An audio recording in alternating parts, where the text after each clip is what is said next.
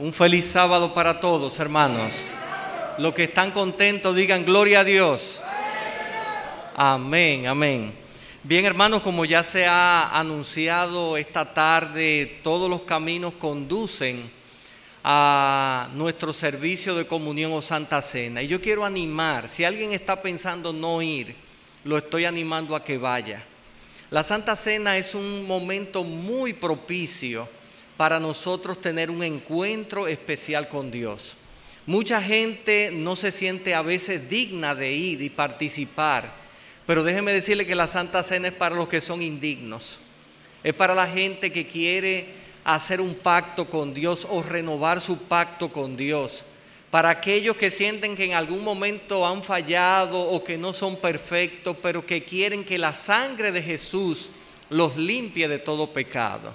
La Santa Cena es como un pequeño rebautismo donde nosotros lo vamos a hacer y como ya se anunció hace, hace, hace casi ya año y medio que no participamos de él.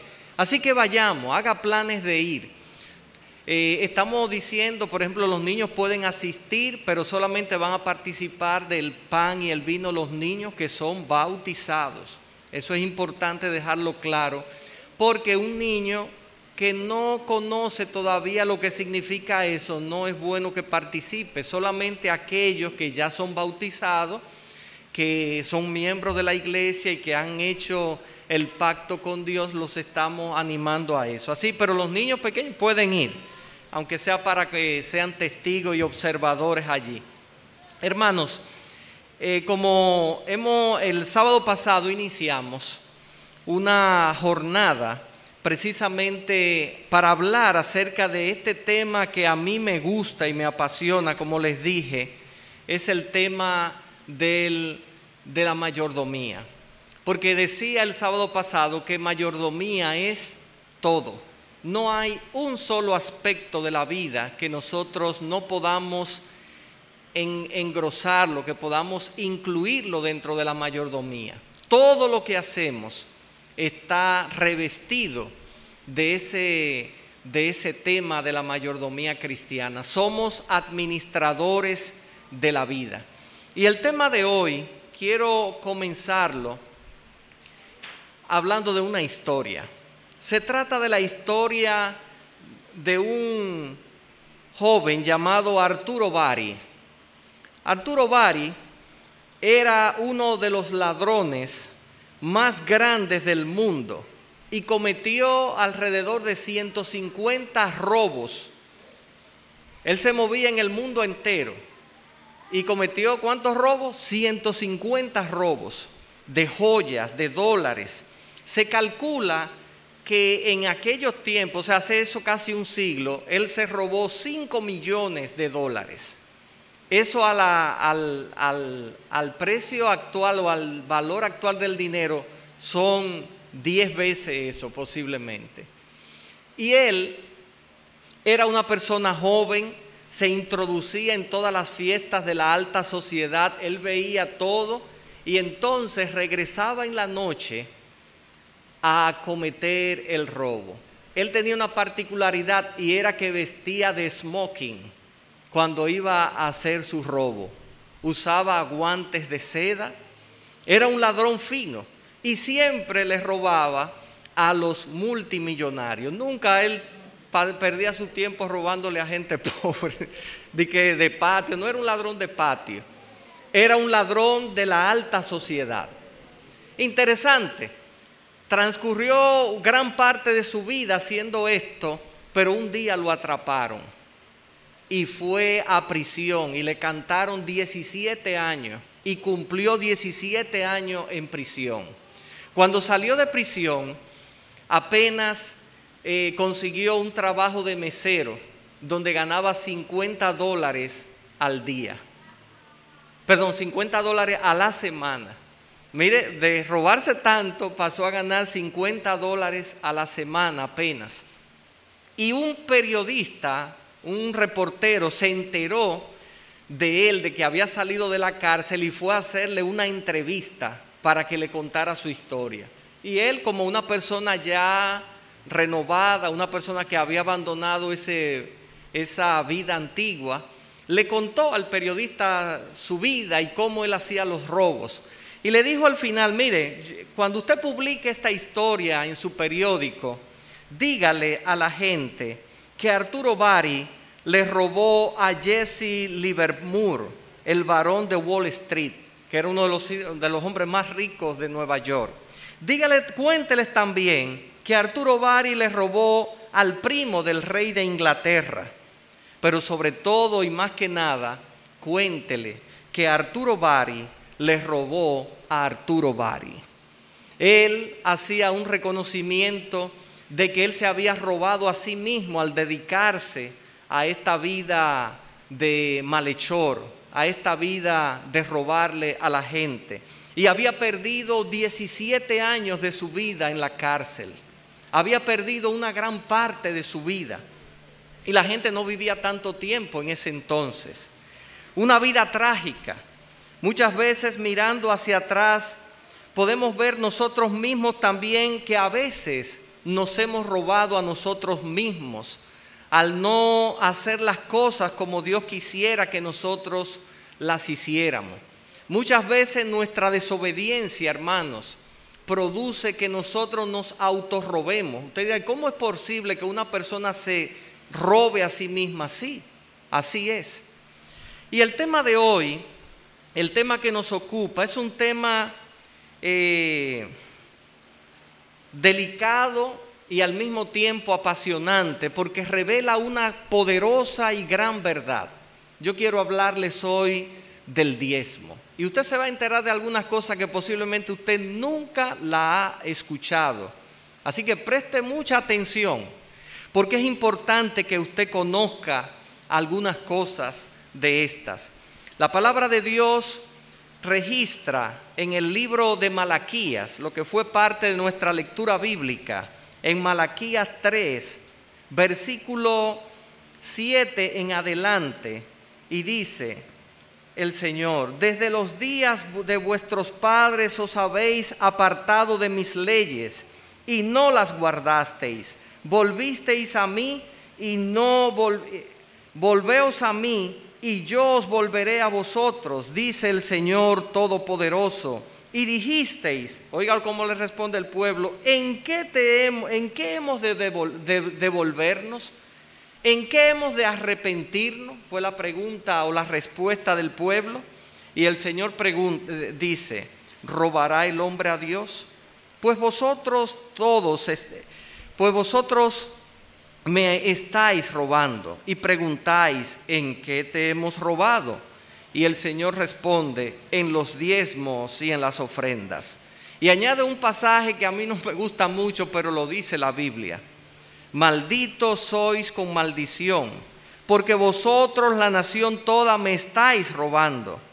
Traed, y allí viene la promesa que todos mencionamos y que fue nuestra lectura bíblica. Ese versículo sí nos gusta a todos, que dice, traed todo el diezmo a la tesorería o al alfolí, y haya alimento en mi casa.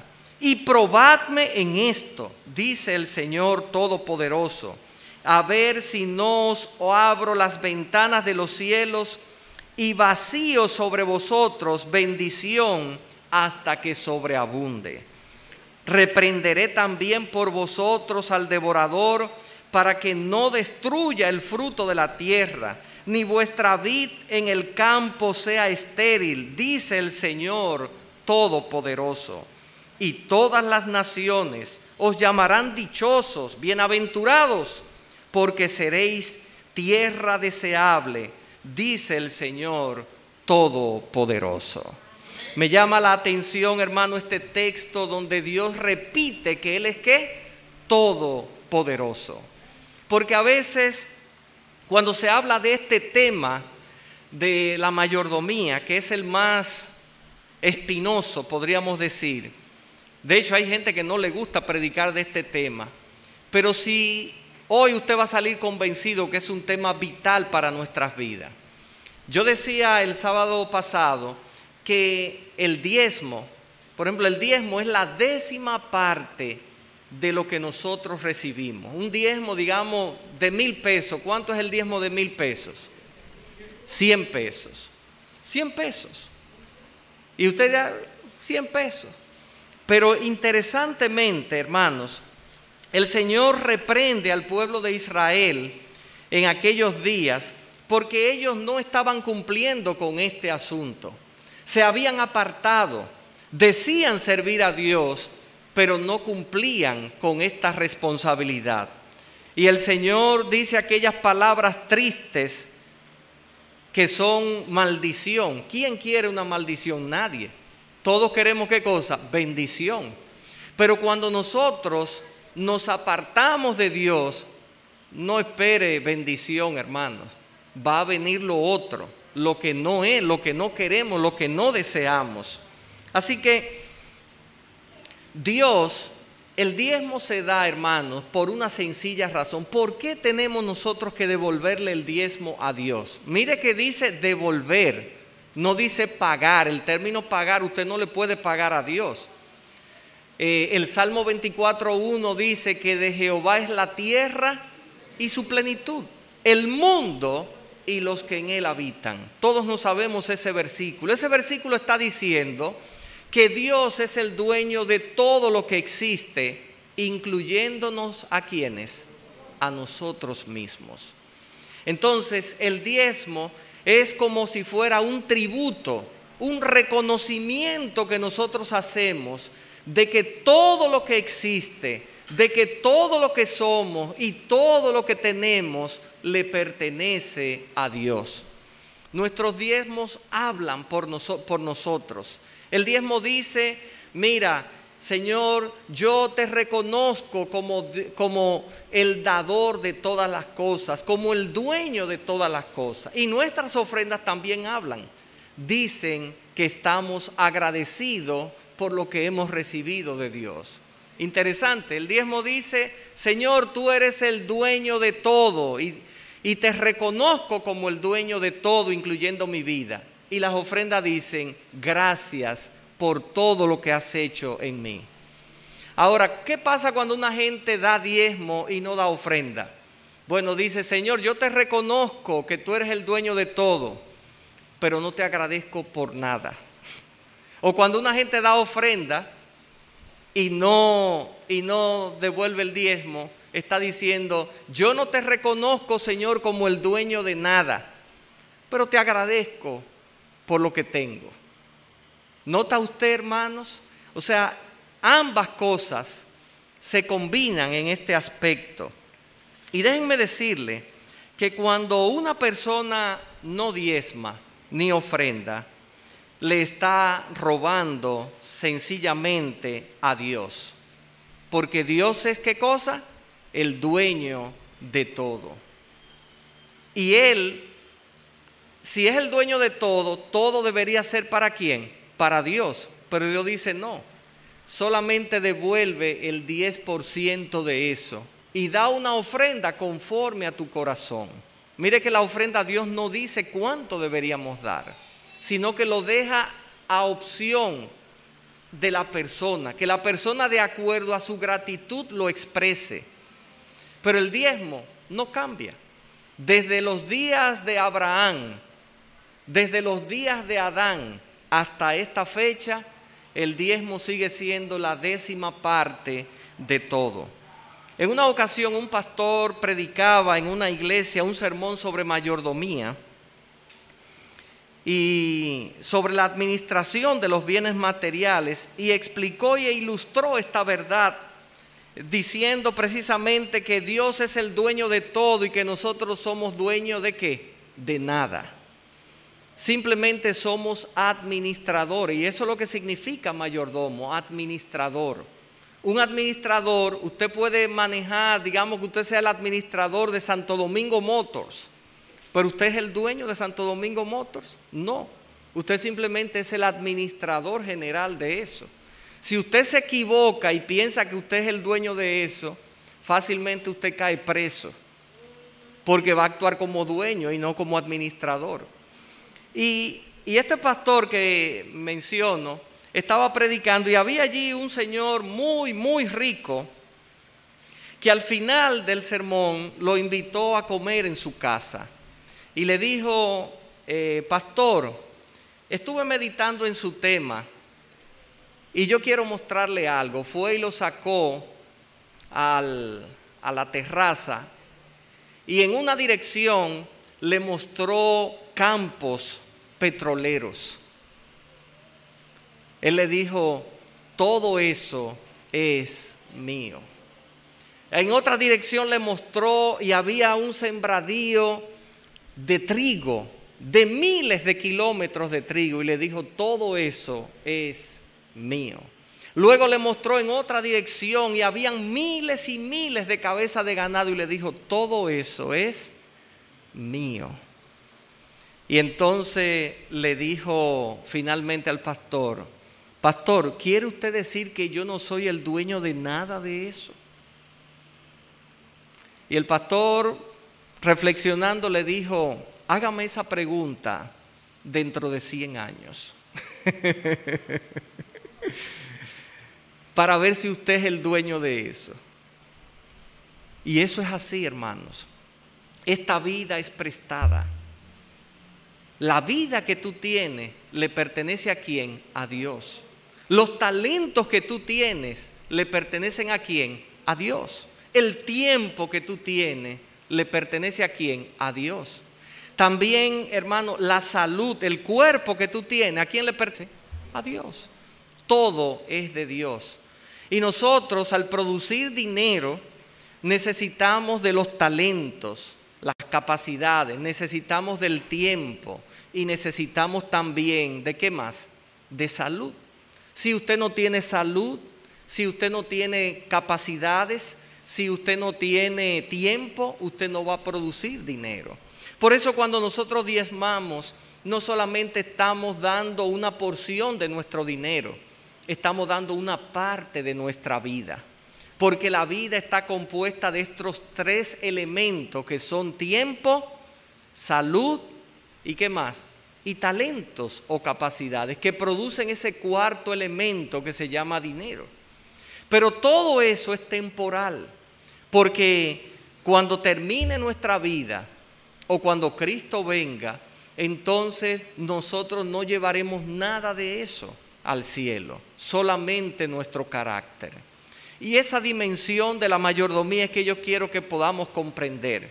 Cuando tú no diezmas, cuando no, diez, cuando no diezmamos, nosotros le estamos robando a Dios.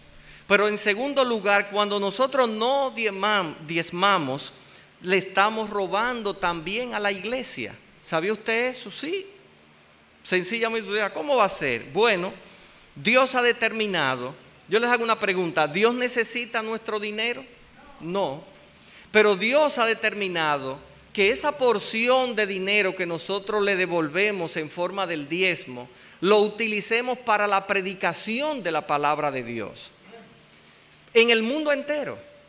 Y yo me siento contento y orgullosamente santo de pertenecer a la iglesia adventista del séptimo día. Porque el diezmo que usted y yo damos aquí no va al bolsillo de una persona en particular. Y yo doy gloria a Dios por eso. Va a una tesorería donde se administra de forma sabia e intencional. Yo tengo aquí una papeleta simple. ¿Quiénes conocen esta papeleta? ¿De cuánto es esta papeleta? De 100 pesos dominicanos. Ya no dice oro, sino pesos nada más. Pero interesante, yo le dije ahorita, si usted se ganó mil pesos en esta semana, el diezmo que usted devuelve, ¿cuánto sería? 100 pesos. Aquí están los 100 pesos. ¿Qué usted puede hacer con 100 pesos? muy pocas cosas, ¿verdad? Cada vez el dinero vale menos. Pero interesante. Yo quiero explicarle, hermano, cómo se distribuye el dinero que usted da, el diezmo que usted da, cómo lo se distribuye en la iglesia. Porque posiblemente usted tenga años diezmando y usted no sabe en cómo se usa el dinero. Solamente sabe que usted lo entregó en el platillo y que se usa para la obra de Dios. Pero hermano, el dinero en la iglesia adventista del séptimo día se usa de manera muy sabia y llega hasta donde usted no se imagina. Lo primero es que de estos 100 pesos que usted diezmó, 10 eh, pesos van a la Unión Dominicana. La Unión Dominicana es la organización eh, que dirige todo lo que tiene que ver con la, con, eh, la obra adventista en República Dominicana. Y por ejemplo, si en Pedernales o allá en Miches hace falta predicar el Evangelio y no hay dinero, pues se provee recursos para que llegue hasta allá. Amén. Interesante. ¿Quiénes han ido a Pedernales de aquí? Ah, bueno, el pastor. Muy poca gente, yo he ido. Y hasta fui pastor allá también durante un periodo muy corto de tiempo. Pero allá llega, allá llega parte de ese dinero cuando usted da. El 10% va a la Unión Dominicana. Otro 10% va a la división interamericana. ¿Quiénes de los presentes han ido aquí? Vamos a ver, eh, eh, al Salvador. Nadie ha ido al Salvador. Yo estuve una vez también en El Salvador. Interesante, hermano. Parte de ese dinero llega al Salvador. En lugares donde no hay para predicar el Evangelio, ese dinero llega allá. Porque un 10% de esos 100 pesos van allá. Eh, por ejemplo, ¿quiénes han ido a Haití? Aquí de los presentes. Bueno, hay, hay un poquito más. Bueno, también va a Haití porque en Haití no hay muchos recursos, pero allí hay pastores, hay misioneros que predican la palabra y de ese, de ese 10% que va a la división se distribuye allá. Ya de, los 100 pesos, ¿cuántos nos quedan? 80. Vaya, vaya reduciendo. Entonces, otro porcentaje, hermanos, un 9% va a un fondo de jubilación para que todo el que es misionero en la iglesia y que trabaja como empleado de la iglesia reciba una, una, jubilación cuando termine. Un pastor normalmente, el pastor Mejía, eh, casi normalmente trabaja 40 años un pastor en la iglesia. Otros trabajan 35 y así. Pero cuando se jubila, que el pastor reciba un modesto salario o, un misionero, un empleado de la iglesia, una maestra, un maestro, reciba un modesto salario ya después que sus fuerzas no le dan. Interesante, un 9% está dedicado a eso. Ya quedan 71 centavos, digo 71, 71 eh, pesos. Entonces, otro 6% va a la Universidad Adventista Dominicana. Ese 6% se utiliza, hermanos, con la finalidad de cubrir a los maestros de teología que preparan a los que van a ser los pastores y misioneros en el campo dominicano y en otras partes del mundo. Se subsidia eso. Otro 5% va a Radio Amanecer. ¿Quiénes escuchan a Radio Amanecer? Bueno, pues 5 pesos de esos 100 van a Radio Amanecer Internacional. ¿Usted ha visto que Radio Amanecer tiene anuncios pagados? ¿Quién han tenido la oportunidad de escuchar otras emisoras cristianas? Emisoras cristianas, usted. ¿Y pasan anuncios, sí o no? Muchos anuncios. Pero en Radio Amanecer, hermano, déjeme decirle que Radio Amanecer es la segunda emisora en audiencia nacional de más de casi 400 emisoras de radio y cubre casi el territorio nacional. ¿Quiénes dicen gloria a Dios por eso, hermano? Cinco pesos van apoyar el ministerio radial. Y déjenme decirles, Radio Amanecer, hermano, es una emisora potente. Tiene, la última vez que supe, tiene 24 transmisores. Es como si fueran 24 emisoras en cadena. Y tiene tres frecuencias a nivel nacional. ¿Qué otra iglesia o denominación cristiana tiene eso? Nadie. Eso se hace, hermano, con el diezmo que nosotros damos. Otro otro 8% se dedica a subsidiar los colegios adventistas. Porque en los colegios adventistas se predica el Evangelio. Los capellanes se pagan con el diezmo. También los maestros de, Biblia se pagan con el diezmo. Porque es para la predicación del Evangelio. Pero también, ¿qué decir? Un 4% el campo local, nuestra asociación, lo utiliza para la obra de la evangelización. Y otro, otros 2% se usa en gastos de departamentos, de los diferentes departamentos. El asunto es, hermanos, que después de hacer todo ese desglose, otro, otro 2% se utiliza en materiales y en alquileres para los templos. Nosotros tenemos un templo, gloria a Dios, pero hay cientos de iglesias que no tienen un local propio. Y el campo le paga, le ayuda con parte de esos alquileres. ¿Y eso sale de dónde? Del diezmo. ¿Qué más? Hermano, el otro restante 41% de todo esto se utiliza precisamente para el pago de todo el personal que trabaja en la predicación del Evangelio, especialmente los pastores y también el personal de apoyo en toda la obra de la asociación. Pero interesante, hermano, ustedes recuerdan que yo les mencioné que del 10%, del 10% que va a la división, la división envía un 10%, es decir, un peso a la asociación general. Y en la asociación general, eh, ¿quiénes han ido aquí a la India? Vamos a ver. Nadie, ni yo he ido tampoco. Pero tu diezmo llega a la India. Gloria a Dios, hermano. Por eso, hermano, el diezmo que nosotros damos para la iglesia, no se lo estamos dando a una persona en particular. Se lo estamos dando a Dios y se lo estamos dando a su causa, a la iglesia, para que se predique el Evangelio en el mundo entero. Yo no había visto que 100 pesos dieran para tanto.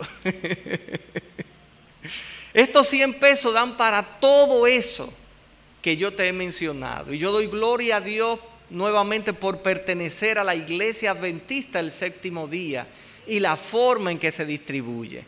Por eso cuando no diezmamos, hermano, les robamos a la causa de Dios y nos, convertimos en obstáculos para que el Evangelio siga predicándose. El diezmo no es para hacer rico a nadie, hermanos. Nadie se hace rico en la iglesia adventista con el diezmo. Solo las personas que trabajan para la iglesia reciben un, salario modesto y digno, simple y llanamente. Por eso, hermanos, cuando nosotros diezmamos, permitimos que la causa de Dios avance, no solamente aquí en mi iglesia local, sino en el mundo entero. ¿Y qué decir de la ofrenda? Si tú das 100 pesos de ofrenda, bueno, el 60% se queda aquí en la iglesia, porque cuando la iglesia no administra el diezmo, la iglesia local no administra un peso de diezmo, todo se va a la tesorería del campo local y allí se administra y se distribuye como yo les dije que se distribuye. Pero cuando tú das ofrenda, permite que el templo, ¿verdad? Eh, eh, ese asiento cómodo, ese abaniquito ahí, los aires acondicionados. Déjeme decirle que próximamente con la ayuda de Dios ya vamos a instalar los nuevos aires acondicionados. ¿Quiénes dicen amén por eso? Y eso se debe a las ofrendas que nosotros damos. Un 20%, hermano, de eso va a las misiones. Eh, yo no tengo aquí el folleto de escuela sabática. ¿Quién tiene un folleto aquí de escuela sabática? ¿Alguien tiene uno? ¿Me lo permiten, por favor? Mire qué interesante. Cuando tú das 100 pesos de ofrenda, siempre hay unos proyectos que se usan en las misiones. Déjenme ver si todavía lo siguen poniendo por aquí, pero... No, parece, parece que no está aquí el, el mapa. Ah, sí, aquí está, sí. Mire, justamente las ofrendas que se recogen de la escuela sabática, ustedes recuerdan el decimotercer sábado que se celebraba antes, ya eso no se celebra porque usted durante los 13 sábados de este mes, parte de nuestras ofrendas van a ir a la división interamericana y se van a usar en estos proyectos que aquí se menciona de diferentes partes y lugares de Latinoamérica. Y yo doy gloria a Dios por eso, hermanos. Pero el otro 20%, ¿sabías tú?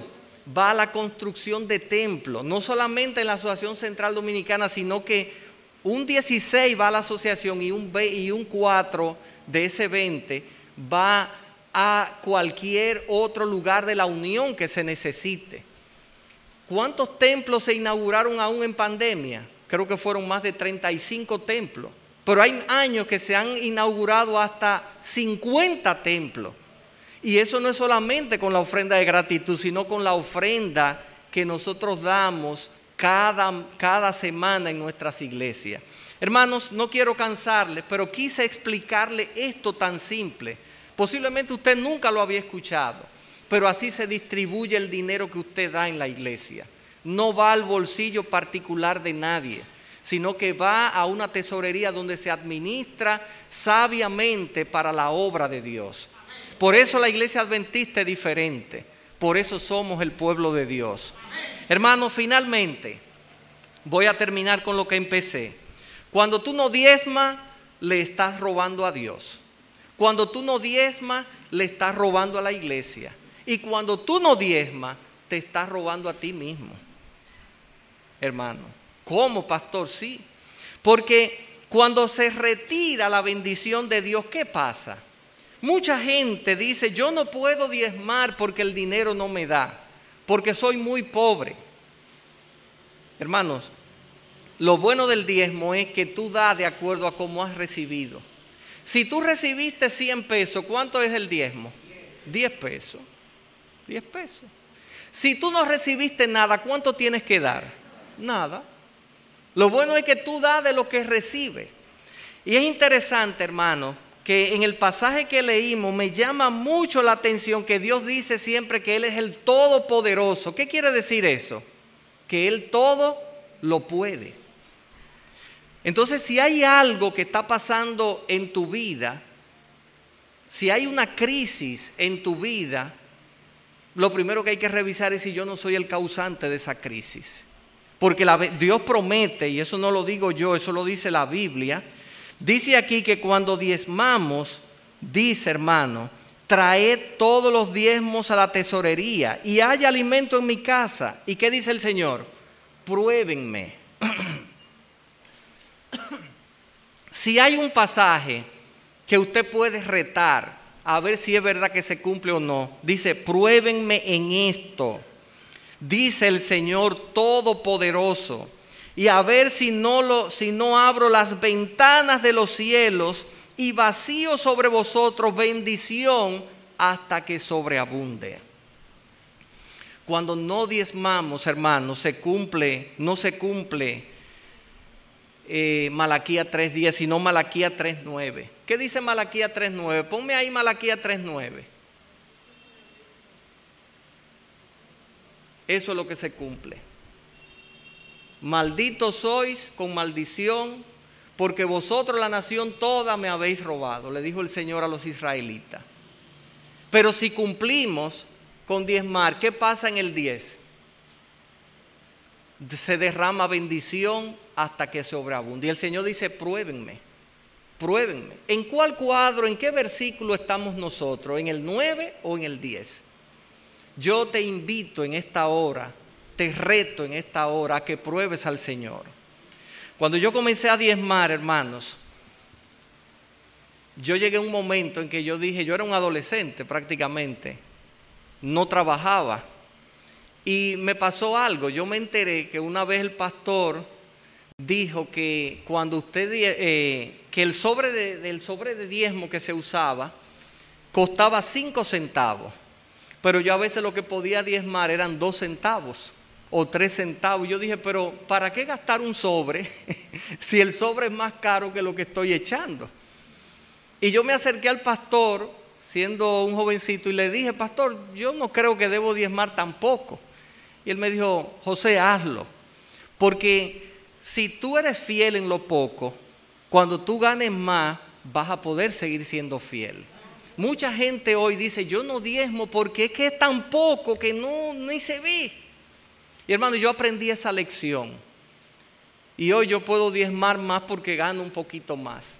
Pero aprendí a diezmar cuando eran centavos. Cuando eran centavos. No vaya a pensar que yo soy muy viejo. pero se usaban los centavos cuando yo crecí. Y yo diezmaba centavos. Hermano, Dios no ve la cantidad. Dios ve nuestra fidelidad. Y Dios se agrada cuando somos fieles. ¿Quién sabe el que es fiel aquí? Solamente Dios. Dios y tú saben si eres fiel o no. ¿Quiénes en esta hora, con la ayuda de Dios, se proponen seguir siendo fieles en la devolución de sus diezmos y ofrendas? Yo quiero verte de pie si ese es tu deseo, tu decisión en esta hora. Yo espero, hermano, que el tema de hoy nos haya ilustrado de una manera práctica por qué debemos diezmar, por qué debemos ofrendar. Es muy importante esto, entenderlo, comprenderlo y más que nada practicarlo. Oremos. Padre Celestial, muchas gracias Señor por ser parte de tu pueblo. Gracias porque tú quieres derramar en nuestras vidas bendición, Señor. Solo la maldición la trae el enemigo cuando nos apartamos de tu camino. Queremos, Señor, al ponernos de pie en esta hora, estamos reconociéndote como el Señor de nuestras vidas, como el dueño de todo lo que existe, incluyéndonos a nosotros mismos. Te agradecemos, Señor, por tantas bendiciones que derrama constantemente en nuestras vidas. Ayúdanos a ser fiel. Ayúdanos, Señor, a ser mayordomo de todo lo que recibimos. Y aquel día cuando tú aparezcas en las nubes de los cielos, puedas reclamarnos y decirnos, bien, buen siervo y fiel. Sobre poco has sido fiel. Entra en el gozo de tu Señor. Gracias, oh Padre. En el nombre de Jesús te lo pedimos. Amén, amén. Muchas bendiciones para todos, hermanos.